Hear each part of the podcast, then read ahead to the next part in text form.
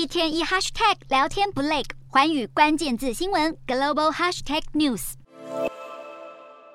伊朗妇女拉下头巾，在手中挥舞，还有人焚烧头巾表达抗议。伊朗二十二岁女子艾米尼因为没有正确佩戴头巾，遭道德警察逮捕后死亡，掀起大规模示威抗议。然而，抗议的重心已经演变成反对伊朗什叶派的神权统治结构。镇暴警察当街围殴抗议民众，毫不留情地对已经倒地的民众拳打脚踢。伊朗当局以真枪实弹暴力镇压抗议行动，造成死亡人数不断攀升，并断网阻挡讯息流通。但还是阻止不了示威行动从伊朗延烧到国国际。抗议人士在纽约当街剃发声援伊朗的女性，全球各大城市都出现大规模示威行动。在伦敦的伊朗使馆外，几百名抗议者和当地警察爆发激烈冲突。还有人突破警方封锁，爬到使馆屋顶上抗议。联合国人权事务高级专员办事处对伊朗持续的暴力镇压表达关切。加拿大则宣布将对伊朗祭出新制裁。德国二十六号召见伊朗驻柏林大使，要求德黑兰当局停止镇压示威。被问到是否针对这波暴力镇压进一步制裁伊朗，德国外交部发言人表示，将与其他欧盟国家评估所有选项。